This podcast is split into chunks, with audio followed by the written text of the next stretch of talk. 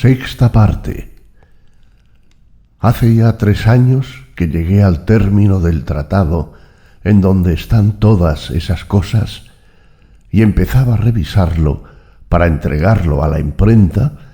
cuando supe que unas personas a quienes profeso deferencia y cuya autoridad no es menos poderosa sobre mis acciones que mi propia razón sobre mis pensamientos, habían reprobado una opinión de física publicada poco antes por otro. No quiero decir que yo fuera de esa opinión, sino sólo que nada había notado en ella, antes de verla así censurada, que me pareciese perjudicial ni para la religión ni para el Estado, y por tanto nada que me hubiese impedido escribirla de habérmela persuadido la razón. Esto me hizo temer no fuera a haber alguna también entre las mías en la que me hubiese engañado, no obstante, el muy gran cuidado que siempre he tenido de no admitir en mi creencia ninguna opinión nueva que no esté fundada en certísimas demostraciones y de no escribir ninguna que pudiere venir en menoscabo de alguien. Y esto fue bastante a mudar la resolución que había tomado de publicar aquel tratado. Pues aun cuando las razones que me empujaron a tomar antes esa resolución fueron muy fuertes, sin embargo, mi inclinación natural, que me ha llevado siempre a odiar el oficio de hacer libros, me proporcionó enseguida otras para excusarme. Y tales son esas razones, de una y de otra parte, que no sólo me interesa a mí decirlas aquí, sino que acaso también interese al público conocerlas. Nunca he atribuido gran valor a las cosas que provienen de mi espíritu. Y mientras no he recogido del método que uso otro fruto, sino el hallar la solución de algunas dificultades pertenecientes a las ciencias especulativas o llevar adelante el arreglo de mis costumbres en conformidad con las razones que ese método me enseñaba, no me he creído obligado a escribir nada, pues en lo tocante a las costumbres es tanto lo que cada uno abunda en su propio sentido, que podrían contarse tantos reformadores como hay hombres, si a todo el mundo y no sólo a los que Dios ha establecido soberanos de sus pueblos, o a los que han recibido de Él la gracia y el celo suficientes para ser profetas, le fuera permitido dedicarse a modificarlas en algo. Y en cuanto a mis especulaciones, aunque eran muy de mi gusto, he creído que los demás tendrían otras también, que acaso les gustaran más pero tan pronto como hube adquirido algunas nociones generales de la física y comenzaba a ponerlas a prueba en varias dificultades particulares, notando entonces cuán lejos pueden llevarnos y cuán diferentes son de los principios que se han usado hasta ahora, creí que conservarlas ocultas era grandísimo pecado, que infringía la ley que nos obliga a procurar el bien general de todos los hombres en cuanto ello esté en nuestro poder. Pues esas nociones me han enseñado que es posible llegar a conocimientos muy útiles para la vida y que en lugar de la filosofía especulativa enseñada en las escuelas, es posible encontrar una práctica por medio de la cual conociendo la fuerza y las acciones del fuego, del agua, del aire, de los astros, de los cielos y de todos los demás cuerpos que nos rodean, tan distintamente como conocemos los oficios varios de nuestros artesanos, podríamos aprovecharlas del mismo modo en todos los usos a que sean propias y de esa suerte hacernos como dueños y poseedores de la naturaleza, lo cual es muy de desear, no sólo por la invención de una infinidad de artificios que nos permitirían gozar sin ningún trabajo de los frutos de la tierra y de todas las comodidades que hay en ella, sino también principalmente por la conservación de la salud, que es, sin duda, el primer bien y el fundamento de los otros bienes de esta vida, porque el espíritu mismo depende tanto del temperamento y de la disposición de los órganos del cuerpo que, si es posible encontrar algún medio para hacer que los hombres sean comúnmente más sabios y más hábiles que han sido hasta aquí, creo que es en la medicina en donde hay que buscarlo. Verdad es que la que ahora se usa contiene pocas cosas de tan notable utilidad, pero sin que esto sea querer despreciarla, tengo por cierto que no hay nadie,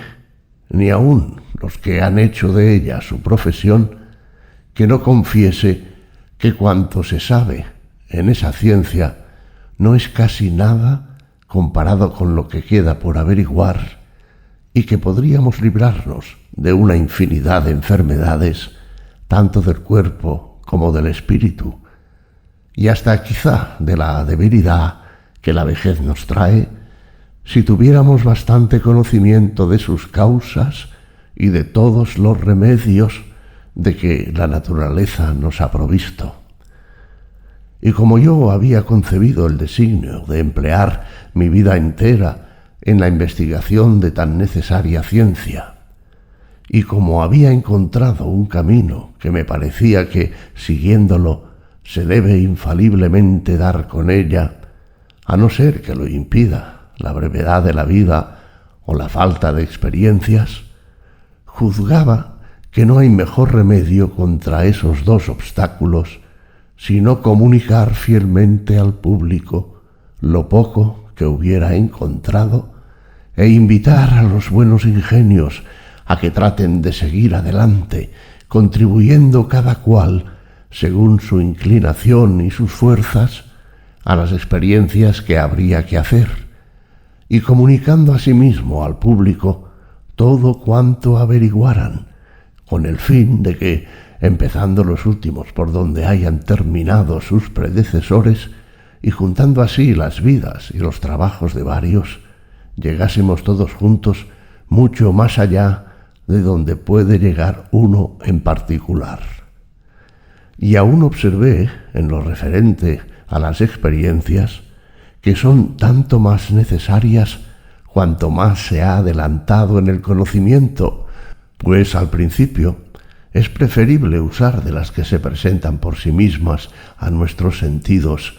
y que no podemos ignorar por poca reflexión que hagamos, que buscar otras más raras y estudiadas. Y la razón de esto es que esas más raras nos engañan muchas veces si no sabemos ya las causas de las otras más comunes y que las circunstancias de que dependen son casi siempre tan particulares y tan pequeñas que es muy difícil notarlas. Pero el orden que he llevado en esto ha sido el siguiente. Primero he procurado hallar, en general, los principios o primeras causas de todo lo que en el mundo es o puede ser, sin considerar para este efecto nada más que Dios solo que lo ha creado, ni sacarlas de otro origen, sino de ciertas semillas de verdades que están naturalmente en nuestras almas. Después he examinado cuáles sean los primeros y más ordinarios efectos que de esas causas pueden derivarse, y me parece que por tales medios he encontrado unos cielos, unos astros, una tierra, y hasta en la tierra agua, aire, fuego, minerales y otras cosas que, siendo las más comunes de todas y las más simples, son también las más fáciles de conocer. Luego, cuando quise descender a las más particulares, presentáronseme tantas y tan varias que no he creído que fuese posible al espíritu humano distinguir las formas o especies de cuerpos que están en la tierra, de muchísimas otras que pudieran estar en ella, si la voluntad de Dios hubiere sido ponerlas, y por consiguiente que no es posible tampoco referirlas a nuestro servicio, a no ser que salgamos al encuentro de las causas por los efectos y hagamos uso de varias experiencias particulares. En consecuencia, hube de repasar en mi espíritu todos los objetos que se habían presentado ya a mis sentidos, y no vacilo en afirmar que nada vi en ellos que no pueda explicarse con bastante comodidad por medio de los principios hallados por mí. Pero debo asimismo confesar que es tan amplia y tan vasta la potencia de la naturaleza, y son tan simples y tan generales esos principios, que no observo casi ningún efecto particular, sin enseguida conocer que puede derivarse de ellos en varias diferentes maneras, y mi mayor dificultad es, por lo común, encontrar por cuál de esas maneras depende de aquellos principios. Y no sé otro remedio a esa dificultad que el buscar algunas experiencias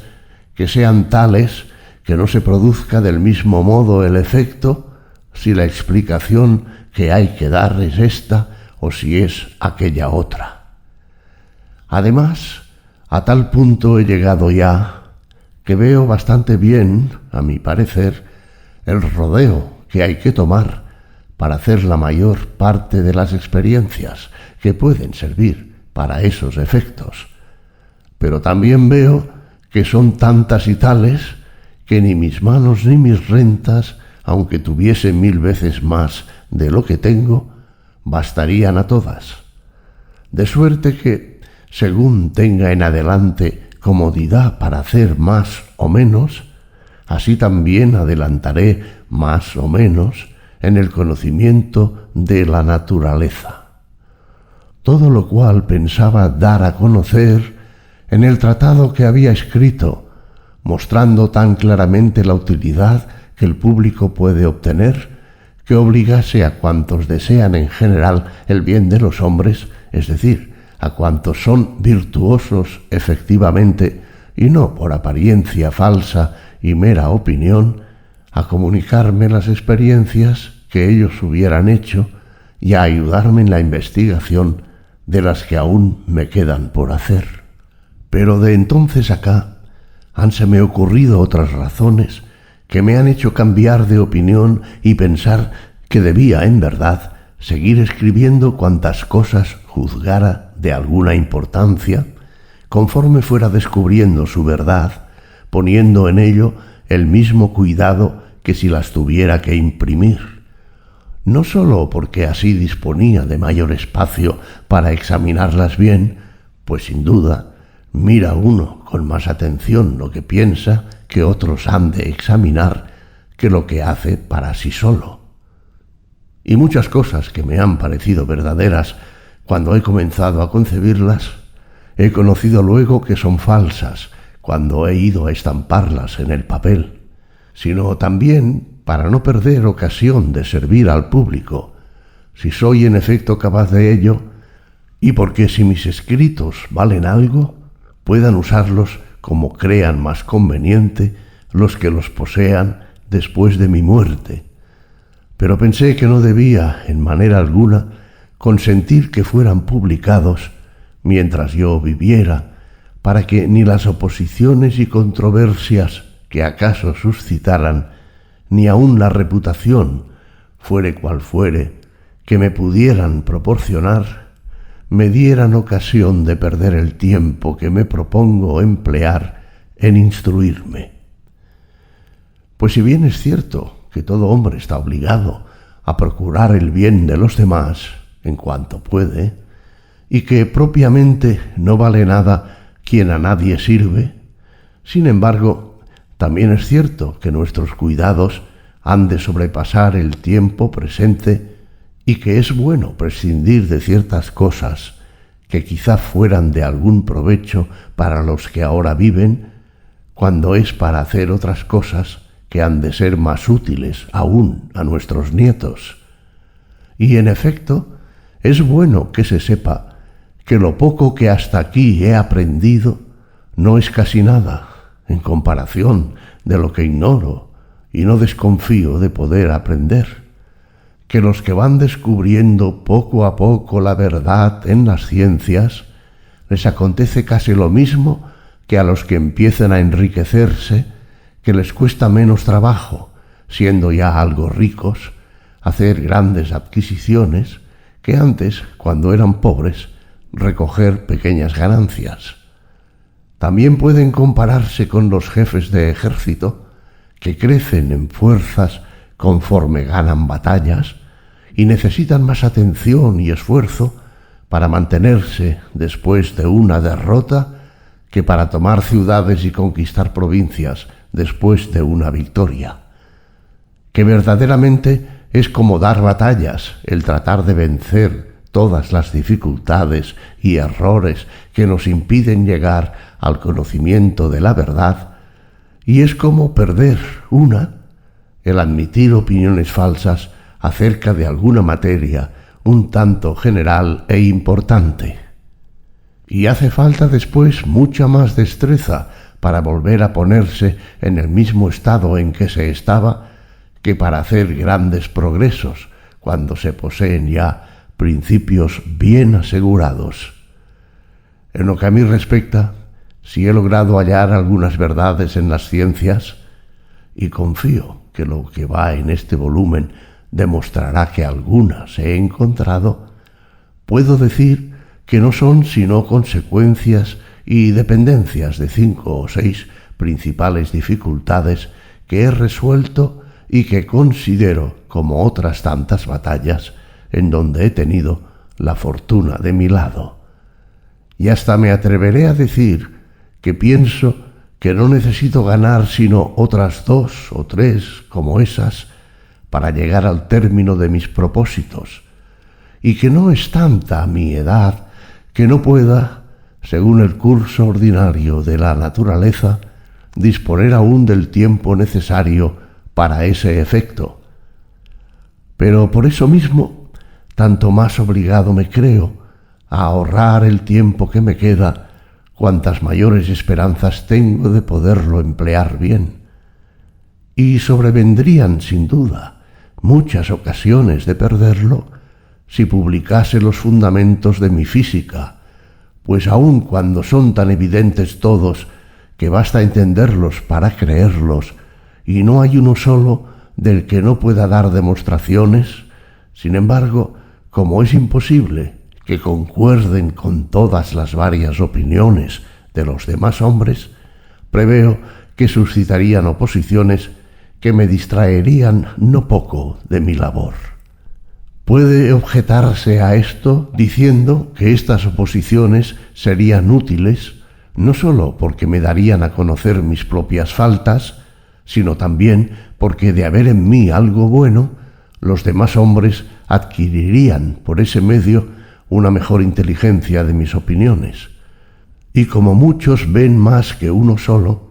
si comenzaran desde luego a hacer uso de mis principios, me ayudarían también con sus invenciones. Pero aun cuando me conozco como muy expuesto a errar, hasta el punto de no fiarme casi nunca de los primeros pensamientos que se me ocurren, sin embargo, la experiencia que tengo de las objeciones que pueden hacerme me quita la esperanza de obtener de ellas algún provecho pues ya muchas veces he podido examinar los juicios ajenos, tanto las pronunciadas por quienes he considerado como amigos míos, como los emitidos por otros a quienes yo pensaba ser indiferente, y hasta los de algunos cuya malignidad y envidia sabía yo que habían de procurar descubrir lo que el afecto de mis amigos no hubiera conseguido ver pero rara vez ha sucedido que me hayan objetado algo enteramente imprevisto por mí, a no ser alguna cosa muy alejada de mi asunto. De suerte que casi nunca he encontrado un censor de mis opiniones que no me pareciese o menos severo o menos equitativo que yo mismo. Y tampoco he notado nunca que las disputas que suelen practicarse en las escuelas sirvan para descubrir una verdad antes ignorada. Pues esforzándose cada cual por vencer a su adversario, más se ejercita en abonar la verosimilitud que en pensar las razones de una y otra parte. Y los que han sido durante largo tiempo buenos abogados, no por eso son luego mejores jueces. En cuanto a la utilidad que sacaron los demás de la comunicación de mis pensamientos, tampoco podría ser muy grande, ya que aún no los he desenvuelto hasta tal punto que no sea preciso añadirles algo antes de ponerlos en práctica. Y creo que, sin vanidad, puedo decir que si alguien hay capaz de desarrollarlos, he de ser yo mejor que otro cualquiera. Y no porque no pueda haber en el mundo otros ingenios mejores que el mío, sin comparación, sino porque el que aprende de otro una cosa, no es posible que la conciba y la haga suya tan plenamente como el que la inventa. Y tan cierto es ello en esta materia que habiendo yo explicado muchas veces algunas opiniones mías a personas de muy buen ingenio, parecían entenderlas muy distintamente mientras yo hablaba, y sin embargo, cuando luego las han repetido, he notado que casi siempre las han alterado de tal suerte que ya no podía yo reconocerlas por mías. Aprovecho esta ocasión para rogar a nuestros descendientes que no crean nunca que proceden de mí las cosas que les digan otros, si no es que yo mismo las haya divulgado. Y no me asombro en modo alguno de esas extravagancias que se atribuyen a los antiguos filósofos cuyos escritos no poseemos, ni juzgo por ellas que hayan sido sus pensamientos tan desatinados, puesto que aquellos hombres fueron los mejores ingenios de su tiempo. Solo pienso que sus opiniones han sido mal referidas. Asimismo, vemos que casi nunca ha ocurrido que uno de los que siguieron las doctrinas de esos grandes ingenios haya superado al maestro. Y tengo por seguro que los que con mayor ahínco siguen hoy a Aristóteles se estimarían dichosos de poseer tanto conocimiento de la naturaleza como tuvo él, aunque hubieran de someterse a la condición de no adquirir nunca más amplio saber. Son como la hiedra, que no puede subir más alto que los árboles en que se enreda, y muchas veces desciende después de haber llegado hasta la copa. Pues me parece que también los que siguen una doctrina ajena descienden, es decir, se tornan en cierto modo menos sabios que si se abstuvieran de estudiar. Los tales, no contentos con saber todo lo que su autor explica inteligiblemente, quieren además encontrar en él la solución de varias dificultades de las cuales no habla y en las cuales acaso no pensó nunca. Sin embargo, es comodísima esa manera de filosofar para quienes poseen ingenios muy medianos, pues la oscuridad de las distinciones y principios de que usan les permite hablar de todo con tanta audacia como si lo supieran y mantener todo cuanto dicen contra los más hábiles y los más sutiles sin que haya medio de convencerles. En lo cual parecenme semejar a un ciego que, para pelear sin desventaja contra uno que ve, le hubiera llevado a alguna profunda y oscurísima cueva. Y puedo decir que esos tales tienen interés en que yo no publique los principios de mi filosofía,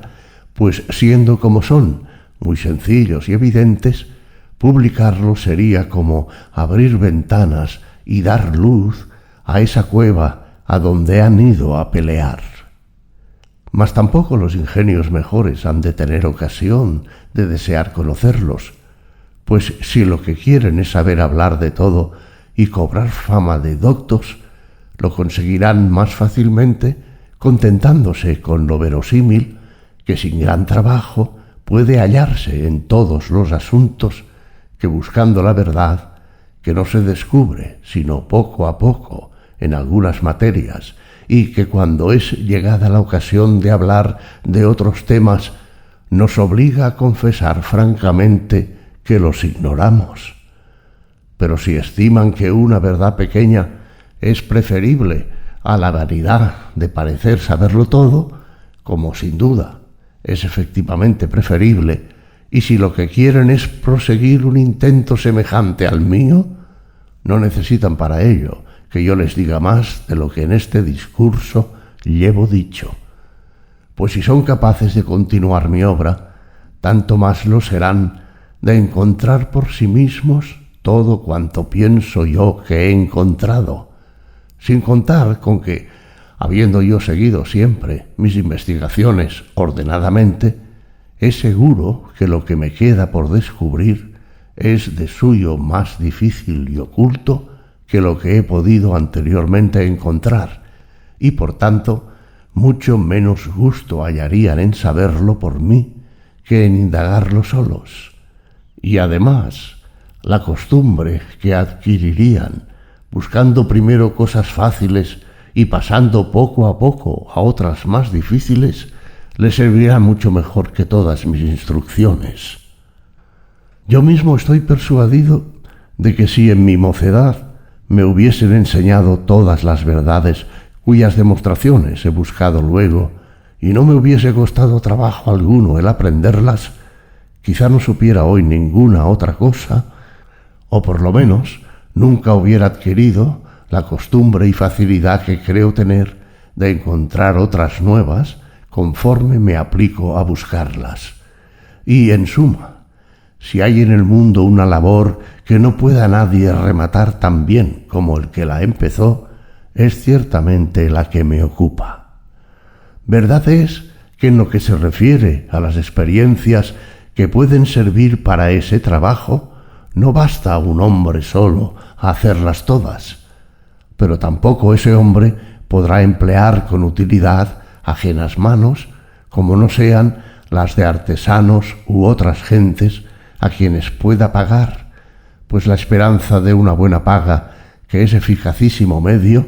hará que esos operarios cumplan exactamente sus prescripciones. Los que voluntariamente, por curiosidad o deseo de aprender, se ofrecieran a ayudarle, además de que suelen, por lo común, ser más prontos en prometer que en cumplir, y no hacen sino bellas proposiciones, nunca realizadas, querrían infaliblemente recibir, en cambio, algunas explicaciones de ciertas dificultades, o por lo menos obtener halagos y conversaciones inútiles, las cuales, por corto que fuera el tiempo empleado en ellas, representarían al fin y al cabo una positiva pérdida. Y en cuanto a las experiencias que hayan hecho ya los demás, aun cuando se las quisieren comunicar, cosa que no harán nunca quienes les dan el nombre de secretos, son las más de entre ellas compuestas de tantas circunstancias o ingredientes superfluos que le costaría no pequeño trabajo descifrar lo que haya en ellas de verdadero. Y además, las hallaría casi todas tan mal explicadas e incluso tan falsas, debido a que sus autores han procurado que parezcan conformes con sus principios, que de haber algunas que pudieran servir, no valdrían desde luego el tiempo que tendría que gastar en seleccionarlas. De suerte que si en el mundo hubiese un hombre de quien se supiera con seguridad que es capaz de encontrar las mayores cosas y las más útiles para el público, y por este motivo los demás hombres se esforzasen por todas las maneras en ayudarle a realizar sus designios, no veo que pudiesen hacer por él nada más sino contribuir a sufragar los gastos de las experiencias que fueren precisas y por lo demás impedir que vinieran inoportunos a estorbar sus ocios laboriosos. Mas sin contar con que no soy yo tan presumido que vaya a prometer cosas extraordinarias, ni tan repleto de vanidosos pensamientos que vaya a figurarme que el público ha de interesarse mucho por mis propósitos, no tengo tampoco tan rebajada el alma como para aceptar de nadie un favor que pudiera creerse que no he merecido. Todas estas consideraciones juntas fueron causa de que no quise, hace tres años, divulgar el tratado que tenía entre manos y aún resolví no publicar durante mi vida ningún otro de índole tan general que por él pudiera entenderse los fundamentos de mi física. Pero de entonces acá han venido otras dos razones a obligarme a poner en este libro algunos ensayos particulares y a dar alguna cuenta al público de mis acciones y de mis designios. Y es la primera que, de no hacerlo, algunos que han sabido que tuve la intención de imprimir ciertos escritos, podrían acaso figurarse que los motivos por los cuales me he abstenido son de índole que menoscaba mi persona, pues aun cuando no siento un excesivo amor por la gloria y hasta me atrevo a decir que la odio, en cuanto que la juzgo contraria a la quietud, que es lo que más aprecio, sin embargo, tampoco he hecho nunca nada por ocultar mis actos como si fueran crímenes, ni he tomado muchas precauciones para permanecer desconocido, no sólo porque creyera de ese modo dañarme a mí mismo, sino también porque ello habría provocado en mí cierta especie de inquietud que hubiera venido a perturbar la perfecta tranquilidad de espíritu que busco. Y así, habiendo siempre permanecido indiferente entre el cuidado de ser conocido y el de no serlo, no he podido impedir cierta especie de reputación que he adquirido,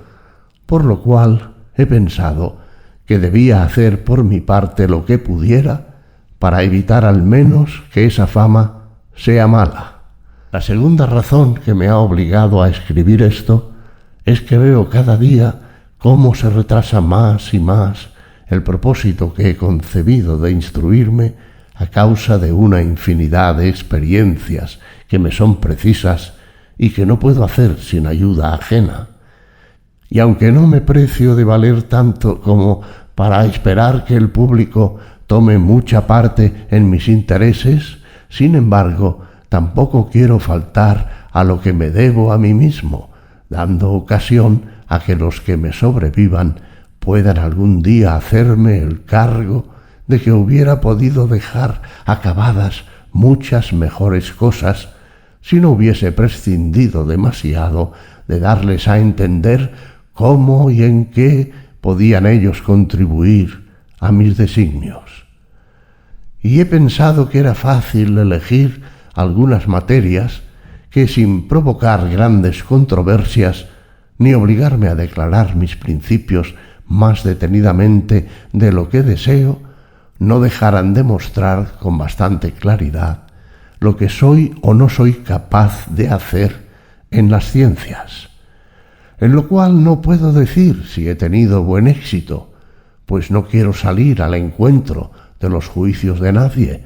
hablando yo mismo de mis escritos, pero me agradaría mucho que fuesen examinados y para dar más amplia ocasión de hacerlo, ruego a quienes tengan objeciones que formular que se tomen la molestia de enviarlas a mi librero,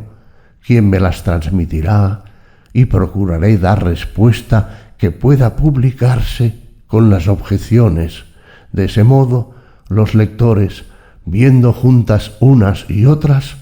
juzgarán más cómodamente acerca de la verdad pues prometo que mis respuestas no serán largas y me limitaré a confesar mis faltas francamente si las conozco, y si no puedo apercibirlas, diré sencillamente lo que crea necesario para la defensa de mis escritos, sin añadir la explicación de ningún asunto nuevo, a fin de no involucrar indefinidamente uno en otro. Si alguna de las cosas de que hablo al principio de la dióptrica y de los meteoros producen extrañeza, porque las llamo suposiciones y no parezco dispuesto a probarlas, téngase la paciencia de leerlo todo atentamente y confío en que se hallará satisfacción,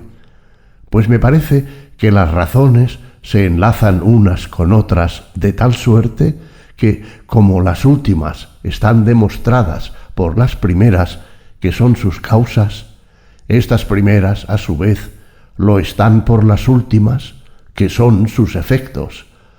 Y no se imagine que en esto cometo la falta que los lógicos llaman círculo,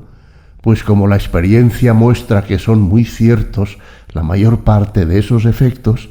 las causas de donde los deduzco sirven más que para probarlos, para explicarlos. Y en cambio, esas causas quedan probadas por estos efectos. Y si las he llamado suposiciones, es para que se sepa que pienso poder deducirlas de las primeras verdades que he explicado en este discurso. Pero he querido expresamente no hacerlo para impedir que ciertos ingenios, que con solo oír dos o tres palabras se imaginan que saben en un día lo que otro ha estado veinte años pensando y que son tanto más propensos a errar e incapaces de averiguar la verdad, cuanto más penetrantes y ágiles no aprovechen la ocasión para edificar alguna extravagante filosofía sobre los que creyeren ser mis principios, y luego se me atribuya a mí la culpa, que por lo que toca a las opiniones enteramente mías, no las excuso por nuevas, pues si se consideran bien las razones que las abonan, estoy seguro de que parecerán tan sencillas y tan conformes con el sentido común que serán tenidas por menos extraordinarias y extrañas que cualesquiera otras que puedan sustentarse acerca de los mismos asuntos. Y no me precio tampoco de ser el primer inventor de ninguna de ellas, sino solamente de no haberlas admitido, ni porque las dijeran otros, ni porque no las dijeran, sino sólo porque la razón me convenció de su verdad. Si los artesanos no pueden en buen tiempo ejecutar el invento que explico en la dióptrica,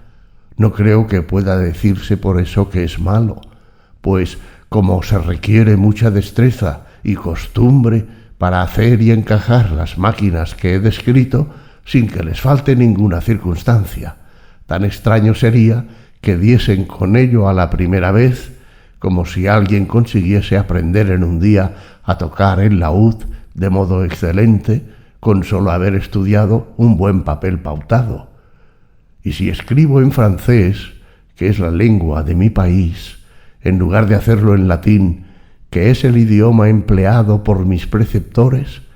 es porque espero que los que hagan uso de su pura razón natural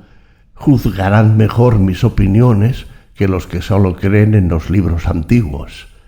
Y en cuanto a los que unen el buen sentido con el estudio,